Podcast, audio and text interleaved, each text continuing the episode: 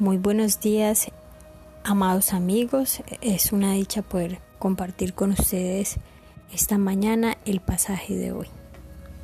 Iglesia, en la mañana de hoy vamos a compartir la reflexión de Jesús y el joven rico, que está en Mateo 19 del 16 al 30. Entonces vino uno y le dijo, Maestro bueno, ¿qué bien haré para tener la vida eterna? Él le dijo, ¿por qué me llamas bueno? Ninguno hay bueno sino uno, Dios. Mas si quieres entrar en la vida, guarda los mandamientos. Y le dijo, ¿cuáles? Y Jesús le dijo, no matarás, no adulterarás, no hurtarás, no dirás falso testimonio. Honra a tu padre y madre y amarás a tu prójimo como a ti mismo. El joven le dijo, Todo esto lo he guardado desde mi juventud. ¿Qué más me falta? Jesús le dijo, Si quieres ser perfecto, anda, vende lo que tienes y dalo a los pobres, y tendrás tesoro en el cielo, y ven y sígueme. Oyendo el joven esta palabra, se fue triste, porque tenía muchas posesiones. Entonces Jesús dijo a sus discípulos, de cierto os digo que difícilmente entrará un rico en el reino de los cielos. Otra vez os digo que es más fácil pasar un camello por el ojo de una aguja que entrar un rico en el reino de Dios. Sus discípulos, oyendo esto, se asombraron en gran manera, diciendo, ¿quién pues podrá ser salvo? Y mirándolos Jesús les dijo, para los hombres esto es imposible, mas para Dios todo es posible.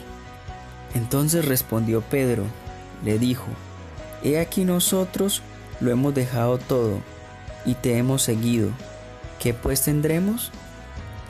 Y Jesús les dijo, De cierto os digo que en la regeneración, cuando el Hijo del Hombre se siente en el trono de su gloria, vosotros que me habéis seguido, también os sentaréis sobre doce tronos para juzgar a las doce tribus de Israel. Y cualquiera que haya dejado casas, o hermanos, o hermanas, o padre o madre, o mujer, o hijos, o tierras, por mi nombre, recibirá cien veces más y heredará la vida eterna. Pero muchos primeros serán postreros y postreros serán primeros. Bueno, lo primero que vemos allí es la manera en que se dirige este joven a Jesús. Le dice, Maestro bueno. Y es la forma en como nosotros tratamos muchas veces de llamar la atención de Dios con, nuestra, con nuestras palabras y usamos eh, vanas palabrerías para acercarnos a Él. Pero mira, no necesitamos esas palabras maravillosas para acercarnos a Él. Él quiere que realmente abramos nuestro corazón y que Él pueda actuar en Él de una forma real. Lo segundo que podemos ver es que este joven pretendía alcanzar la perfección, porque Jesús le dijo, si quieres ser perfecto, vende lo que tienes y dalo a los pobres. Pero la palabra nos ha enseñado que no somos perfectos, que el que cree que esté firme, fíjese que no caiga. Lo primero y lo primordial que Dios anhela ver son corazones rendidos más allá de todas las obras que podamos hacer. Es poder tener un amor real hacia Él, un amor que nos conlleve a dejar, a renunciar, más bien a renunciar a las cosas que tengamos en medio que no nos permita eh, acercarnos de una forma real a Él. ¿Qué hay en nuestra vida que no permite que pasemos más allá? ¿Qué hay en nuestra vida que no hemos renunciado aún? Que no permite que Jesús pueda ver directamente más allá en nuestro interior. Es el momento de que rindamos nuestras vidas y nuestro corazón delante de Él de una manera real, de una manera honesta, de una manera sincera, sin necesidad de traer palabras que queramos eh, decorar en nuestras oraciones, sino que el Señor pueda ver realmente lo que hay en nosotros.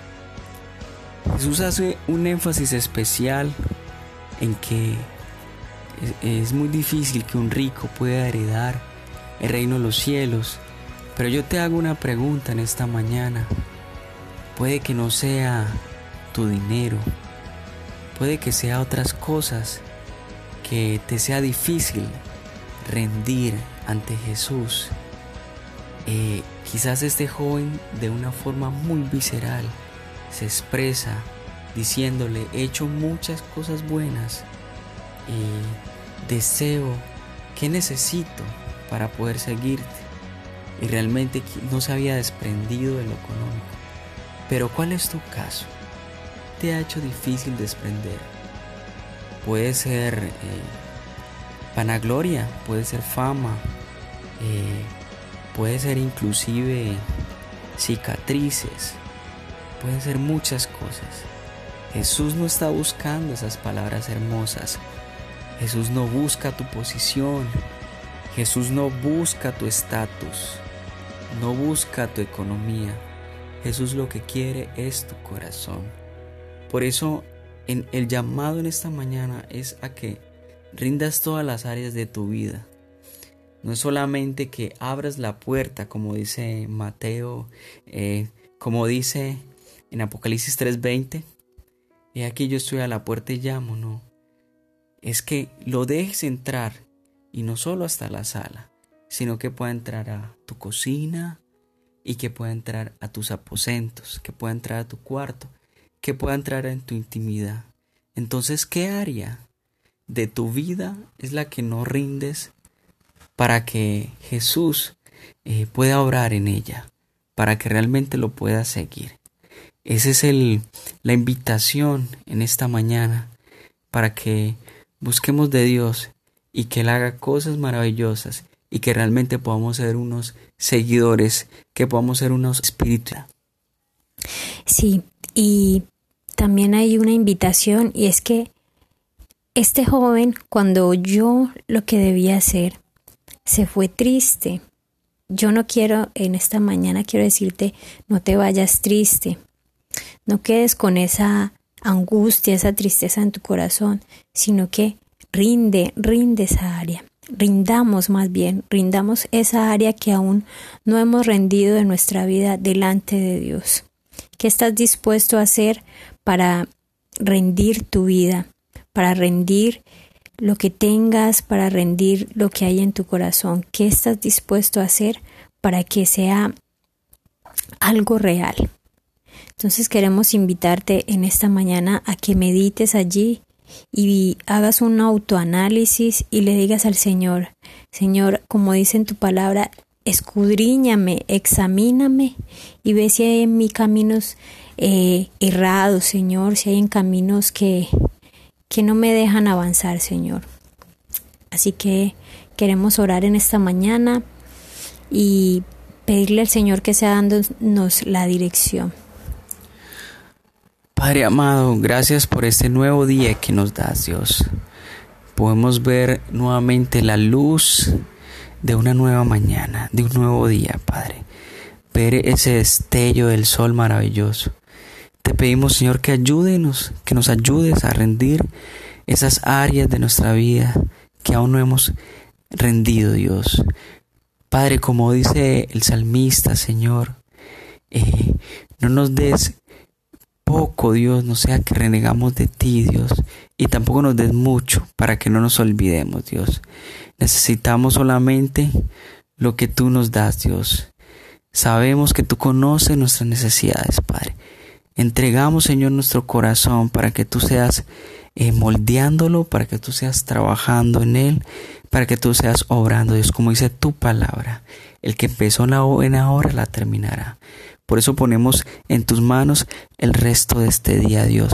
Te damos toda la gloria, honra y todo el honor en el nombre poderoso de Jesús. Amén.